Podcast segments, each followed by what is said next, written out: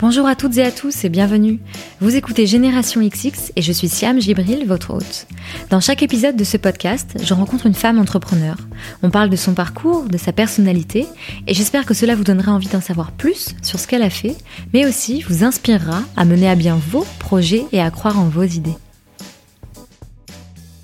Vous le savez, en février dernier, c'était les 1 an de Génération XX.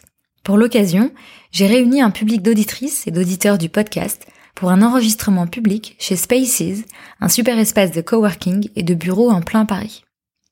Ce soir-là, on a enregistré deux épisodes en live. Le premier a déjà été diffusé, c'est celui où je reçois Claire Ozoui. Faites un tour dans les archives du podcast pour l'écouter.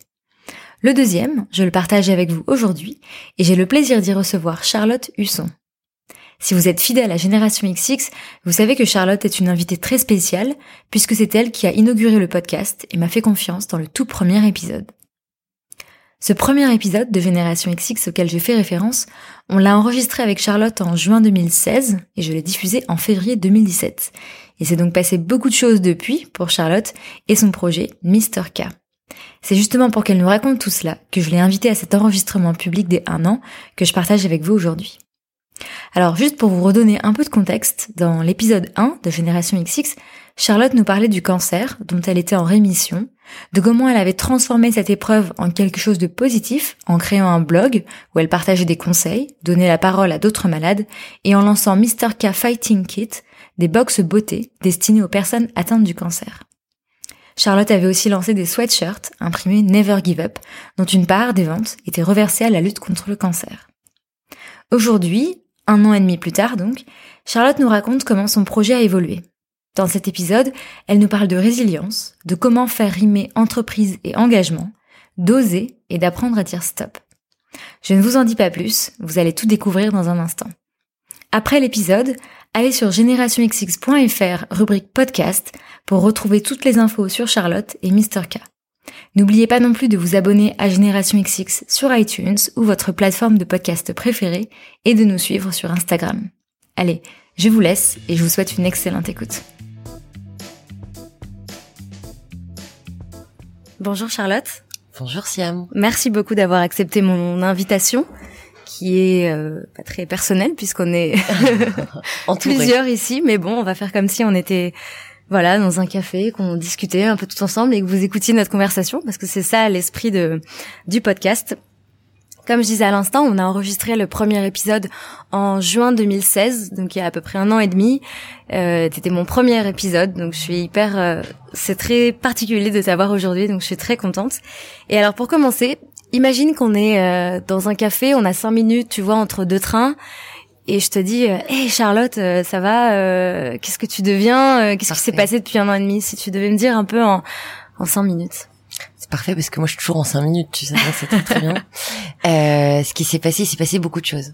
Déjà depuis maintenant deux semaines, on a scindé nos marques en deux. Jusqu'à présent, on avait une première plateforme qui était imprononçable, euh, Mr. K Fighting Kit, donc que personne n'arrivait à prononcer, notamment quand je passais à la radio, c'était très très compliqué de retenir notre nom. Donc l'idée est arrivée euh, récemment parce que je me suis associée euh, euh, début janvier avec un, type formidable qui s'appelle Sylvain.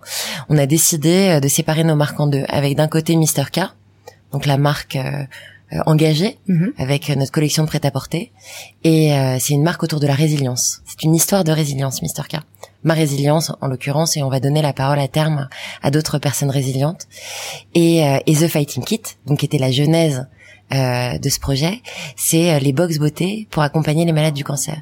Et l'idée à terme euh, de Fighting Kit euh, qu'on avait un peu mis de côté parce que moi je me concentrais beaucoup sur Mister K puisque mon travail d'origine c'était d'être DA et, et styliste. Mhm. maintenant je vais aussi m'occuper évidemment toujours des Fighting Kits, mais on va vraiment faire une plateforme dédiée aux malades du cancer avec les interviews qui étaient un peu ce qui nous avait fait beaucoup connaître, les astuces pour pallier ce lourd combat avec euh, plein de choses douces euh, pour s'accompagner pendant les traitements. Et, euh, et Mister K de l'autre côté, qui sera toujours notre marque engagée avec nos messages, nos messages iconiques. Donc les plus connus étant Never Give Up et Together Stronger, mhm. toujours avec mon accent formidable. et, et, une partie des bénéfices de la collection Mister K est reversée à la recherche contre le cancer. Donc aujourd'hui, on a vraiment deux marques distinctes. Donc évidemment chapeauté par le tout, les deux sont corrélés indirectement. Mais mais voilà, maintenant on a vraiment deux identités de marque qui viennent de se dessiner il y a très peu de temps. Donc si c'est il y a très peu de temps, avant ce très peu de temps, il s'est passé quoi? Ah là là, il s'en est passé des choses. Si tu devais résumer par exemple en me disant ce qui t'a enthousiasmé et ce qui au contraire t'a peut-être euh, déçu dans l'année passée? Euh, j'ai pas eu de alors de des oui j'ai été enthousiaste souvent parce que j'ai quand on entreprend et qu'on a un projet un peu singulier parce que forcément je défends des des, des valeurs euh, on s'y attend pas trop quoi à m'entendre parler à mon âge euh, du cancer.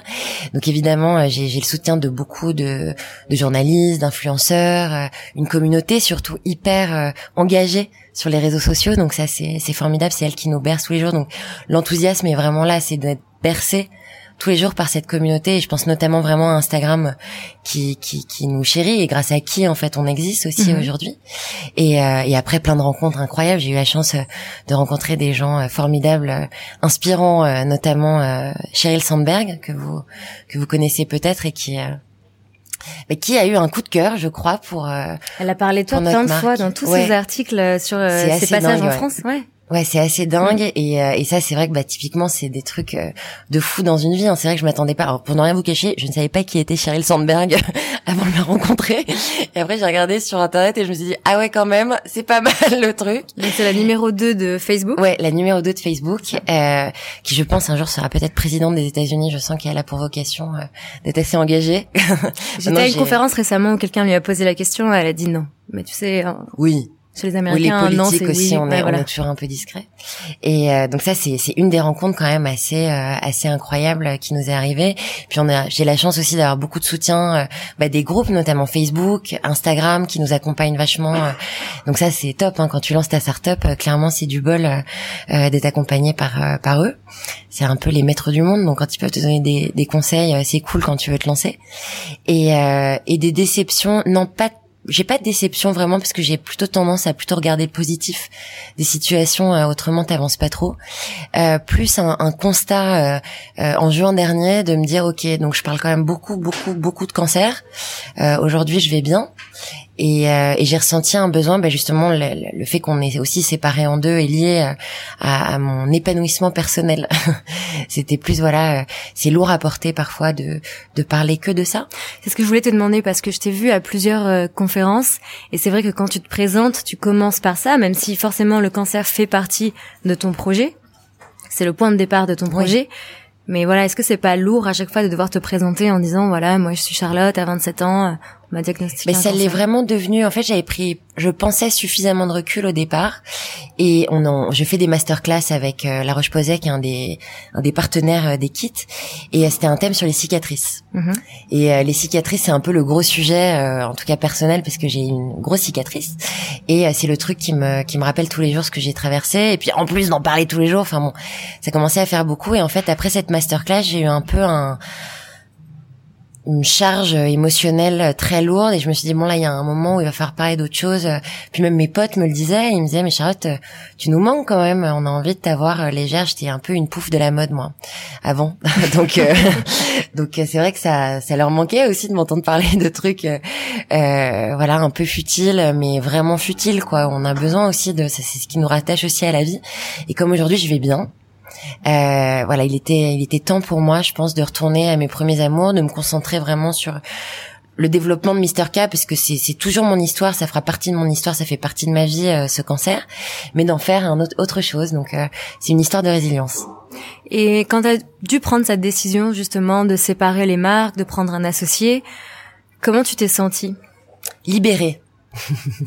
bon déjà libéré parce que euh, moi je suis DA et euh, et je gère la com euh, direct avec mes réseaux sociaux. Je suis très mauvaise en très mauvaise en sponsoring et tout ça, j'y comprends pas grand chose. Mais en revanche en, en, com direct avec une communauté ça va. En revanche tout ce qui est stratégie, tableau Excel et tout ça c'est pas trop mon truc. Et, et c'est vrai que quand t'as envie de, de, rendre ton business rentable, c'est il y a un moment où faut aussi admettre que, que ben, j'étais arrivée au bout de mes, mes compétences quoi et j'avais vraiment besoin de m'associer pour euh, qu'on passe à la V2 euh, structurée, euh, sérieuse. Enfin, non pas que c'était pas sérieux, mais mais bon, il fallait quand même un jour que je puisse en vivre. Donc clairement, j'avais besoin de l'arrivée d'un associé. T'as toujours eu cette envie d'en vivre? Est-ce que tu t'es dit pourquoi pas à un moment garder ce projet à côté et toi retrouver un job de directrice artistique, de styliste ailleurs? Non, j'avais vraiment envie de continuer d'entreprendre pour moi parce qu'on devient très égoïste quand on a été euh, malade. Et, euh, et j'ai vraiment euh, eu ce truc de me dire, ok, bah là, j'ai envie d'entreprendre, j'ai envie de rendre de compte à personne et de créer ma chance. Donc si je me plante, bah c'est pas grave, au moins j'aurais essayé. Et, et tant que ça fonctionne, non, j'avais plutôt envie de rester là-dedans. Mais justement de modéliser autrement et de voilà d'arbitrer sur comment j'allais développer le, le tout. Quand tu dis en vivre, justement, donc tu parles de business et donc là tu as écrit un post de blog récemment qui s'appelle La Suite et tu as écrit euh, je crois que mon rêve c'est d'occuper une place dans ce monde de brut pour dire que haut et fort que mode, business, sincérité, empathie, lien et solidarité habitent la même rue, le même village de la même planète. Oui, euh, je pense que enfin, c'est très à la mode aussi ce truc. Tu vois, il y a beaucoup de marques qui s'inventent des storytelling. Mm. Et, euh, et, et, nous, bon bah clairement, le storytelling, il est assez évident. Hein, c'est, c'est mon histoire. Et, et je pense que d'en faire un business, ça aurait pu être controversé. Mm. Euh, après ma légitimité, c'est euh, tout d'un coup j'ai pas décidé de faire de la mode comme ça. Hein. J'étais DA à la base, j'ai travaillé pour une maison que vous connaissez peut-être qui s'appelle Cézanne. Euh, j'étais euh, j'étais styliste pour eux euh, pendant de nombreuses années et, et j'avais envie vraiment de continuer à mettre mes compétences à profit en l'occurrence en faisant une mode responsable parce qu'une partie de nos bénéfices sont reversés. Mais je pense que c'est tout à fait compatible et la sincérité bah, est au cœur de tout notre engagement. Hein. C'est, on est une marque sincère, indépendamment euh, de mon histoire là pour le coup. Je pense que Sylvain comme moi, on défend les mêmes valeurs de dire on réussira à terme à faire un business qui a du sens qui donne du sens, qui donne la voix à d'autres histoires, qui une histoire qui se raconte. En fait, on est une marque qui se raconte. Euh, je pense aussi que c'est, là, c'est un peu la question qu'on est en train de se poser parce qu'on a fait un gros euh, euh, brainstorming lundi, mmh. notamment sur l'évolution, et, et on commence à se poser les vraies bonnes questions. notamment, moi, j'ai un engagement aussi. Il y a beaucoup de marques qui le font, mais je crois que c'est évident pour nous de ne pas faire de soldes. Euh, par exemple, parce que je pense qu'on est une marque qui, qui propose des prix justes. Euh, on reverse toute l'année une partie de nos bénéfices et ça, euh, c'est aussi un choix qu'on a fait, mais du coup, ça nous permet pas de faire aussi des soldes mhm. au moment où c'est le prévu. et, et puis, indépendamment de ça, je pense que on fait des produits de qualité. J'ai pas envie qu'on déprécie notre marque. Euh, parce que on a on a on, a vraiment pris le parti de faire des prix justes avec un sourcing hyper juste. Je connais tous nos fabricants, etc., etc. Donc tout ça en fait est lié. C'est une même bulle, si tu veux, de de sincérité, de transparence. Euh... Mais tu le disais, il y a beaucoup de marques maintenant qui font ça, qui parlent de leur storytelling. Certaines qui le font avec beaucoup de sincérité, certaines peut-être moins. Et comment tu penses que tu peux t'en sortir dans ce bruit. Tu vois ce que je veux dire? Je pense qu'on peut s'en sortir déjà parce qu'on a une communauté qui est forte Mm. Euh, qui est hyper engagé qui est vraiment qui participe beaucoup surtout. Moi je demande beaucoup leur avis euh, tu vois même pour développer des nouveaux modèles euh, dès qu'on a des idées on leur soumet et puis on attend de voir un peu quels sont les feedbacks pour savoir si on y va ou on n'y va pas et le fait d'être hyper transparent sur tout ce qu'on fait et puis là à terme j'aimerais vraiment présenter aussi nos nos, nos fabricants mm. avec qui je pense à José notamment que je vais bientôt présenter qui est notre fabricant number one au Portugal et Ouais, je pense qu'on a vraiment une place à prendre et encore une fois parce que c'est une histoire différente, c'est une histoire de résilience. Aujourd'hui, c'est ma résilience. On va donner la parole à des personnes qui inspirent parce qu'ils ont pas forcément décidé d'entreprendre, mais ils ont traversé une épreuve de vie et ils en ont fait quelque chose. Donc soit ils ont décidé d'en faire un tour du monde, soit ils ont aussi décidé d'entreprendre, soit je sais rien, ils ont décidé d'habiter dans Larzac alors qu'ils habitaient à Paris. Enfin, il y a mille façons de de devenir résilient quand on traverse une épreuve difficile. Et là aujourd'hui, j'ai eu ma ma première rencontre euh, incroyable euh, justement des profils résilients parce que je vais lancer une ligne enfant et, euh, et parce que ça m'a beaucoup été demandé euh, par la communauté euh, Instagram mhm. et, et, j'ai rencontré une fille incroyable, une jeune, une enfant pour le coup on ne peut même pas dire une jeune femme, une petite fille de, de 10 ans qui a vécu une histoire très singulière elle aussi et, et cette gamine est sublime. Et en fait, sa maman m'avait écrit il y a quelques mois en disant, bah voilà, je vous ai trouvé sur euh, sur internet. J'avais envie que ma fille rencontre des gens qui ont aussi des cicatrices. Mhm. Et, euh, et, en l'occurrence, cette petite fille a des grosses cicatrices, mais un visage d'ange. Et donc, ça va être elle l'incarnation de notre collection enfant. Donc tout ça, ça donne du sens c'est de dire bah voilà, on va sublimer les gens. Euh, peut-être que nos futurs mannequins seront des filles de notre communauté, hein, j'espère. Et, euh, et, voilà, c'est, on sera toujours sincère. Ça, évidemment, je pense qu'on ne perdra pas cet ADN qui est essentiel pour moi parce que je suis trop sensible pour faire autre chose, je crois. Et voilà. et ça, justement, encore tout à l'heure avec le côté business, est-ce que tu as déjà eu des moments où il y a eu des, des décisions du coup qui étaient plus difficiles à prendre? Ouais, il y a une décision sur laquelle on, se penche beaucoup, bah là pour les kits, pour le coup pour uh, The Fighting Kit. Moi, j'avais vraiment pour cœur de, en fait, c'est des box beauté donc j'ai un peu parasité euh, ce qui existe dans le monde de la box beauté euh, en m'inspirant de Birchbox, euh, My Little, etc. Mais je voulais pas faire de système d'abonnement pour la simple et bonne raison que je refuse de spéculer sur la durée des traitements des malades. Mmh. Et je trouvais que de de proposer un système d'abonnement dans un contexte comme celui-ci, c'était quand même assez cynique et, et c'était compliqué. Et là, comme il faut quand même que ça aussi ça devienne rentable, du coup on est en train de réfléchir un peu au modèle hyper juste parce qu'aujourd'hui on, on ne gagne pas notre vie sur sur les box parce que parce que encore une fois, je voulais un prix juste. Tiens, le cancer coûte très cher, donc je voulais pas proposer des box encore plus chères. Enfin, tu veux, c'est vraiment une grosse grosse remise en question. Donc là, on est en plein dedans, euh, en essayant de chercher vraiment le modèle adapté euh, pour rester toujours euh, hyper sincère et, et surtout un prix vraiment adapté aussi au, au traitement des malades. Donc là, on se pose plein de questions sur la suite de Fighting Kit. le mot que tu utilises beaucoup, c'est engagement, et je voulais te demander comment tu mesures ton engagement. Alors c'est pas moi qui le mesure parce que je suis infoutu d'étudier des statistiques, mais euh, non, bah c'est un peu euh, du bon sens paysan si tu veux. Je vois évidemment euh, déjà le nombre de commentaires que j'ai sur certains posts, et puis Instagram me le dit. Hein. Instagram me dit t'as vachement d'engagement. Donc déjà là je me suis j'ai retenu ça dans ma tête.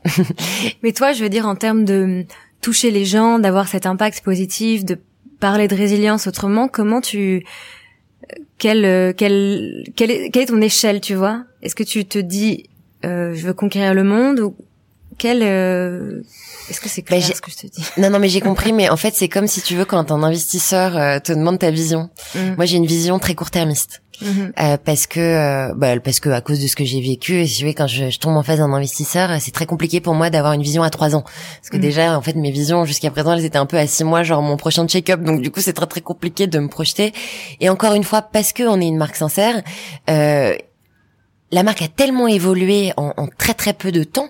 Tout est arrivé vraiment au fil de l'eau. C'était pas prévu que je fasse des vêtements.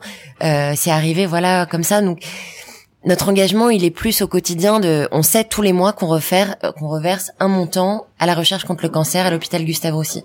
Ça, notre engagement, il est clair. Après notre engagement au quotidien, bah, c'est plus d'accompagner une communauté, c'est plus euh, euh, voilà de, de répondre euh, dès qu'on nous pose une question, d'être hyper réactif. D'ailleurs, je réponds beaucoup plus à ma communauté que aux 150 mails que je peux recevoir toute la journée. Donc donc ouais, notre engagement, il est plus là-dedans et là on est en train justement de modéliser pour que ce soit plus structuré parce que moi je suis un peu je pars un peu dans tous les sens. Donc donc notre engagement, il se dessine au fil de l'eau.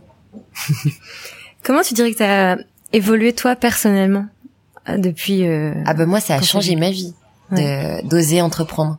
J'ai récemment j'ai j'ai une copine qui qui va lancer un super projet d'ailleurs, hein, j'espère que ça va bientôt voir le jour. Euh, une start-upeuse en herbe aussi qui euh, qui me disait mais t'es marrante quand même parce que t'as traversé un tsunami et là tu te relances dans un autre nouveau tsunami qui est celui de l'entrepreneuriat. Et, et, je pense qu'avant euh, avant de tomber malade, ça a été je vois vraiment la maladie comme étant une chance. Donc c'est aussi pour ça que j'en parle de manière hyper décomplexée euh, parce que ça a changé ma vie, ça a été une renaissance. Et d'entreprendre fait partie aussi de cette renaissance et de cette résilience, c'est je me suis un peu toujours cachée derrière mon petit doigt euh, avant euh, de tomber malade parce que j'étais styliste et tout le monde mes potes à l'époque me disaient bah pourquoi tu lances pas ta marque? Et, euh, et, je me dis non non mais moi je suis une super exécutante et tout j'ai pas du tout envie de me lancer euh, c'est trop compliqué la mode c'est vrai hein, la, la, mode c'est compliqué tout d'un coup de se mhm. lancer dans une marque de fringues il y a quand même beaucoup de, de monde donc il faut mhm. faire la différence aujourd'hui ma fierté c'est de me dire bah voilà j'ai réussi à en faire à faire de la mode différemment mais mais ouais c'est un c'est un pari, euh, mais ça m'a changé euh, pour le meilleur. Et je suis très satisfaite de m'être lancée là-dedans. Mais tu dirais que tu as appris quoi sur toi Ou est-ce que tu... Est-ce que par exemple face à une situation, tu t'es dit ah la Charlotte d'avant, elle aurait pas réagi pareil? Bon, je suis toujours un peu angoissée, euh, mais je me modère. Euh, j'ai euh, j'ai des angoisses comme tout le monde hein, parce que bon la réalité c'est qu'il faut aussi quand même vivre euh, je veux dire vivre pas au sens où je l'entends habituellement mais vivre quand même tous les jours payer à son loyer mm. des trucs très pragmatiques et donc j'ai évolué dans le sens où je prends beaucoup de distance Mhm. par rapport à tout ça, je me dis toujours que c'est pas très grave et que il y a toujours moyen de moyenner. on trouve toujours des, des tips au fond de nous-mêmes. Et moi, j'ai plutôt tendance à, quand je suis vraiment en galère, à rebondir. C'est, mon côté hyper euh, combatif. Tu vois, plus je suis dans des, situations un peu d'impasse, euh, meilleure est ma, ma créativité.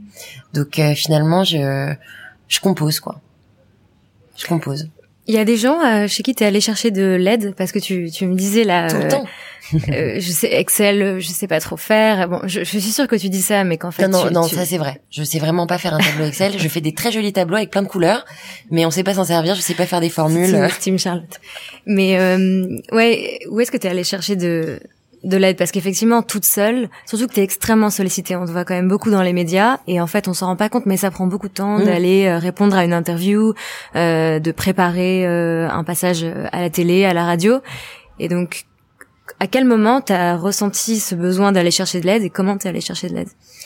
Bah, Déjà, quand on entreprend, je pense qu'il faut accepter euh, ses faiblesses. Donc il faut pas être dans le complexe d'infaillibilité en disant je suis capable de tout faire. Non, au bout d'un moment, faut reconnaître ses forces, ses faiblesses, etc. Moi, mes faiblesses, je les connais. Bon, typiquement, elles sont dans la stratégie de développement, euh, etc. Après, j'ai la chance.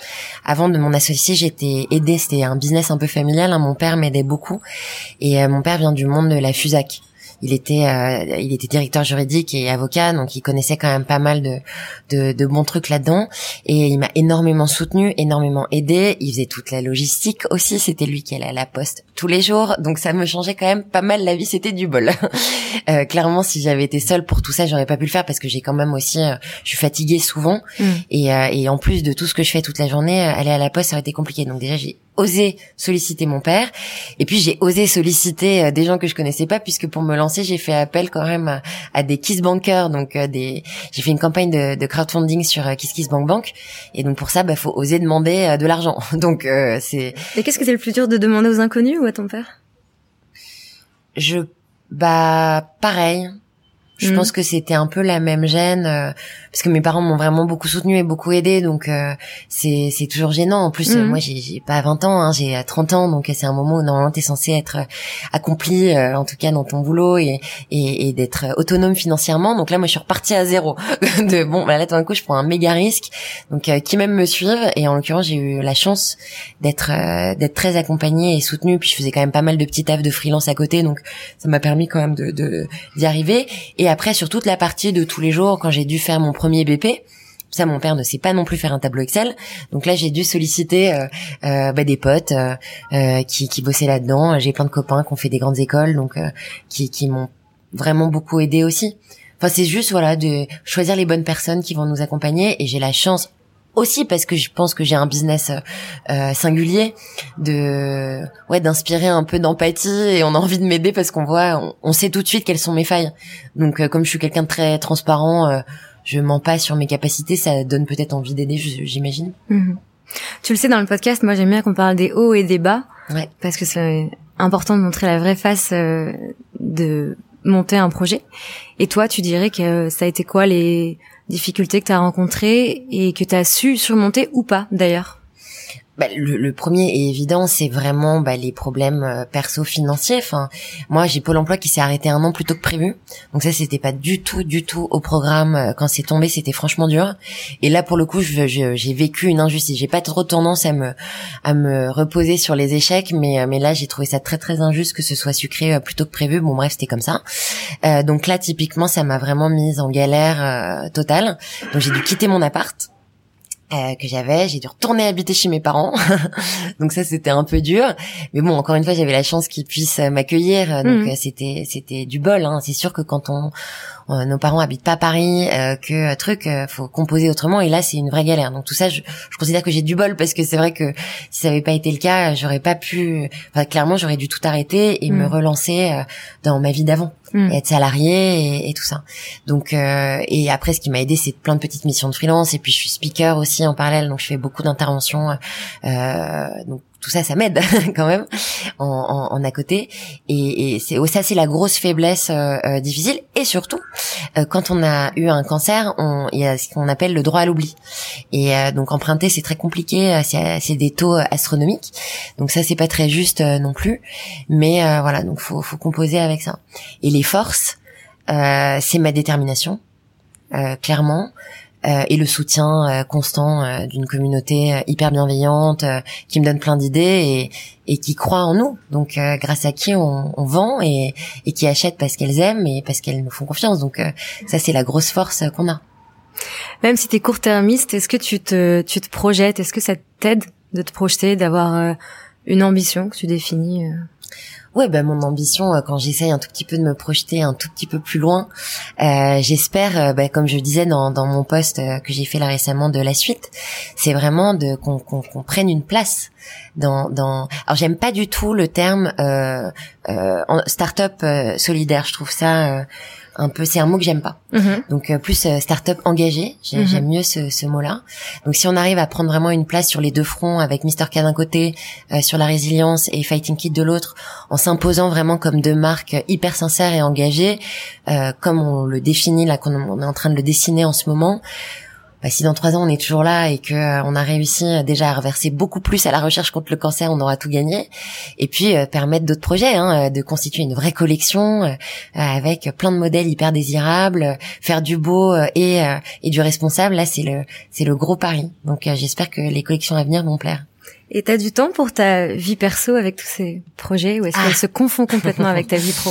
Euh, Ça dépend des mois. Mm-hmm en ce moment, j'ai pas trop le temps. Par exemple, le mois de mars, c'est un mois, euh, enfin le mois qui arrive là, et le mois de février, c'était deux mois quand même assez chargés. Euh, j'ai du temps, ouais, pour mes potes. Euh, euh, là demain, je fais un dîner avec mes copains, donc je suis trop contente. Je vais enfin pouvoir préparer à dîner, et ça c'est trop cool. Mais autrement, dans le reste du temps, euh, j'ai un peu de mal à combiner le tout. Puis j'ai un chien en plus qui me prend beaucoup de temps, donc du coup, tout ça, c'est vrai que c'est une petite orga. Mais mais encore une fois, je suis vachement aidée. Donc mes parents habitent dans le sud de la France maintenant, mais ils reviennent de temps en temps quand j'ai des grosses périodes comme ça. Là, typiquement, mon père est là en ce moment parce que j'ai vraiment des rendez-vous. Je peux pas du tout, du tout être chez moi. Et mon chien ne peut pas se garder tout seul et je ne peux pas l'emmener partout avec moi. Donc, euh, mon père euh, rentre gentiment pour m'aider avec lui. Mais, euh, mais sinon, ouais, j'essaie de prendre du temps. En fait, j'ai un tous les deux mois. J'ai une piqûre de rappel. Ça, c'est vraiment la chance que que mon cancer m'a permis. C'est je sais m'écouter. Je sais quand il faut que je stoppe. Donc là, je sens que. Tu le sens comment? Mon corps fatigue mon corps fatigue, je suis de mauvaise humeur, euh, je suis irritable. Et t'es indulgente envers toi-même, tu te dis pas, euh, allez, bouge-toi. Ah non, non. Hmm. Mais comme tout le monde, hein, tout le monde là, c'est un conseil que je vous donne à tous. Hmm. Quand votre corps dit stop, il faut s'arrêter. il faut pas forcer. Il faut vraiment s'arrêter, même si euh, je dois annuler des rendez-vous hyper importants, même si demain je dois rencontrer le président, j'arrête j'arrête parce que la, enfin c'est d'abord la santé, le, plus important dans la vie, et, je pense qu'il faut connaître euh, ses limites. Et bah, la maladie m'a appris ça. Quand euh, j'atteins mes limites, euh, je stoppe. Et autour de toi, t'arrives à, à transmettre ça?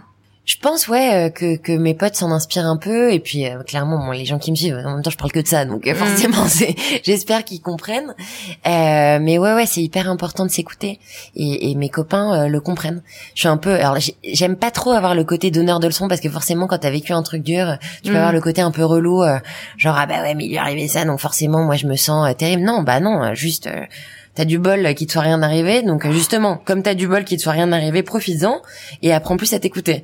Et donc euh, moi j'ai plutôt le, côté à dire bah voilà, essaie de, tirer des forces euh, de tout ce qui est bon en toi. si tu te plains tous les jours, c'est vrai que j'ai beaucoup de mal avec certains de, de, mes copains qui se plaignent de leur travail toute la journée et très naïvement je leur dis toujours bah en fait si t'es pas heureux pourquoi tu te barres pas? Et euh, parce que quand au bout d'un six mois, tous les soirs, tu racontes la même chose en disant euh, j'en peux plus, c'est horrible, mon patron, mon truc, mon machin. Bon, ok, bah là, ouais, en fait, t'es malheureux, donc il y a un moment donné où va falloir quand même que tu prennes ton courage à deux mains et que tu t'en ailles parce que c'est pas bon pour toi et que c'est chiant de se plaindre d'un truc alors que ça ne tient qu'à toi de partir. donc, euh, donc j'ai plus ce côté-là à essayer de motiver les troupes. Certains écoutent, d'autres pas. Parfois c'est le moment, parfois c'est pas le moment. C'est marrant parce que tu dis, je leur dis naïvement. Parce que tu penses que parce que c'est pas naïf de croire qu'on peut partir comme ça? Bah encore une fois, je pense qu'on a un peu de tendance à se cacher derrière notre petit doigt tous. Mhm. Et, euh, et je pense que parfois il faut euh, oser. Et tout ce que je dis dans mes talks, hein, notamment, c'est vraiment ça, c'est oser. Et entreprendre, c'est oser. Euh, oser dire à son boss, ben j'en ai marre que tu me parles comme ça. Moi, je, je vois beaucoup, j'ai beaucoup de mes amis qui sont avocats et qui se font maltraiter dans des grands au bout d'un moment, le système féodal, c'est fini. Euh, donc il faut aussi savoir dire stop à son patron quand c'est trop. Aujourd'hui, on a la chance d'être très digitalisé, donc de savoir quand c'est pas bon pour nous et donc pas bon pour l'esprit d'équipe et tout. Et je pense qu'aujourd'hui, les grosses boîtes se doivent de s'adapter à ça et, euh, et c'est un win-win hein, pour tout le monde et c'est vrai que quand j'entends mes copains me dire bah, je suis hyper maltraité euh, machin machin mais j'ose rien dire et je fais le dos rond et truc non en fait non tu es un être humain euh, ce n'est pas normal qu'on te parle comme ça donc euh, et j'espère l'appliquer demain si on a des salariés hein, vous inquiétez pas je très très bien les personnes qui vont travailler avec nous mais euh, mais je pense que l'humain est essentiel dans tout et certains ont tendance à l'oublier et, et quand on est malheureux il faut partir il faut partir. Et puis en plus, encore une fois, on est en France, on a du bol. Euh, si on négocie bien son départ, on a quand même la chance de pouvoir être quand même accompagné euh, par euh, Pôle Emploi. Donc, il faut pas s'en priver. Et voilà, c'est ça. Après, il y a toute cette question de comment tu négocies ton départ, qui est encore une vaste question et il y a encore Attends, beaucoup ça évidemment, ça dépend. Alors, je te dis pas partir du jour au lendemain. Moi, j'ai un peu un côté hyper tête brûlée, donc je suis capable de dire stop mm. du jour au lendemain, ce qui est pas forcément la bonne option non plus, hein, parce que du coup, ça m'a quand même mis dans des situations compliquées et, euh, et du coup euh, fatigantes. Mais euh, mais s'il y a vraiment du harcèlement, s'il y a vraiment de la fatigue et s'il y a des preuves que bah ça se passe mal et c'est gagnant-gagnant. Hein, si le boss on lui dit bah écoute en fait tu m'as super maltraité. Euh, moi, j'ai quand même tout ça comme preuve que tu m'écrivais à une heure du matin et euh, et que derrière je devais être au turbin et que j'avais aucune reconnaissance et que c'est vraiment limite du harcèlement. Enfin, normalement, on n'a pas le droit d'écrire à ses salariés le week-end. On n'a pas le droit d'écrire. je suis pas du tout syndicaliste, hein, mais simplement c'est un constat. Euh, je le vois. Et ouais, il faut il faut juste savoir bien négocier son départ. Mais ça, c'est donné à tout le monde. On peut se faire coacher pour ça. Est-ce que tu veux partager avec nous le futur mantra de Mr. K Ah non, il est secret. C'est le celui de la nouvelle collection. En fait, toutes nos collections maintenant vont euh, s'animer autour d'un mantra phare de la collection. Donc on a euh, les derniers en date, donc ceux de l'hiver, c'était euh, Forever Young et Happiness Therapy, mm-hmm. enfin qui était aussi de l'été dernier, mais du coup ça a été vraiment inscrit. et il y avait Hope aussi qui était le nouveau mantra. Et là, le prochain de la collection d'avril, qui à mon avis va sortir plus avril-mai parce qu'on est un peu en retard. je peux pas le dire, mais ça va être logique. D'accord. Bah, on va suivre alors. Ouais, j'espère. cool. Merci beaucoup Charlotte. Merci à toi Siam. Un immense merci à Charlotte d'avoir été encore une fois mon invitée. Le nouveau mantra dont elle parle à la fin de l'épisode est sorti, donc je vous invite à le découvrir en suivant Charlotte sur Instagram at MrK et en vous rendant sur son site mrk.fr où vous pourrez commander la nouvelle collection. Merci à Spaces d'avoir accueilli cet enregistrement et enfin, un dernier merci à Prescription Lab et Maison Luno qui ont régalé notre public ce soir-là. Si vous aimez le podcast, suivez-nous sur les réseaux sociaux, abonnez-vous à notre newsletter sur générationxx.fr et donnez 5 étoiles sur iTunes. Merci et à bientôt